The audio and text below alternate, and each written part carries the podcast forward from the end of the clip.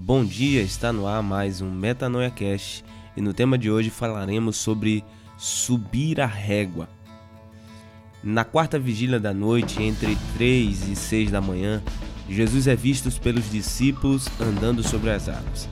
Apavorados e tomados de medo, gritavam na certeza de que estavam vendo um fantasma.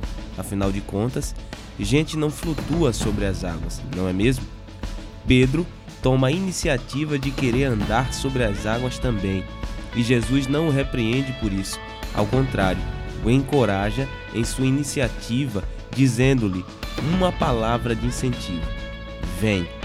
Pedro desce do barco, Pedro anda sobre as águas, Pedro vai ter com Jesus, Pedro repara na força do vento, Pedro tem medo.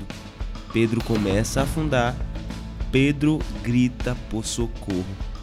Pedro protagonizou o seu sucesso e também foi protagonista do seu fracasso. Jesus repreendeu Pedro não por ter querido andar sobre as águas como Jesus estava fazendo, mas porque não ficou firme em seu propósito até o fim, mas duvidou. O fato de Jesus ter repreendido a Pedro por ter afundado mostra que Jesus considerava Pedro o verdadeiro responsável por se manter sobre as águas e não Deus, pois seria injusto que Jesus o repreendesse por isso, quando quem estava no controle do que estava acontecendo não era Pedro, e sim o próprio Deus. A Bíblia não diz que o vento soprou mais forte ou que as ondas subiram mais alto. O vento não mudou, o mar não mudou, Pedro mudou ele simplesmente reparou na força do vento e que já soprava da mesma forma de antes. Jesus socorreu a Pedro, mas não deixou de repreendê-lo ao fazer isso. O melhor de Deus para Pedro naquela ocasião teria sido não ter afundado, mas ter ficado firme em sua fé sem precisar da ajuda de Jesus para não morrer por causa da sua incredulidade.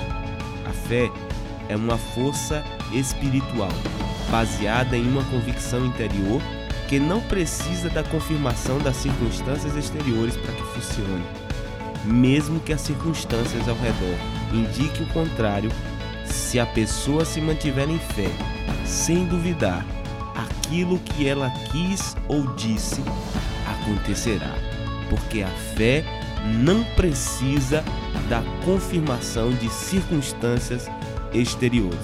Por isso eu convido você nesse dia a subir a régua, ou seja, subir o nível, não se deixar levar pelo vento contrário ou pelas coisas que os seus olhos carnais conseguem ver e que limitam a sua fé, mas que você possa subir o nível da fé e crer que todas as coisas são possíveis ao que crê e que você possa realizar o impossível e fazer coisas de maneira sobreexcelente.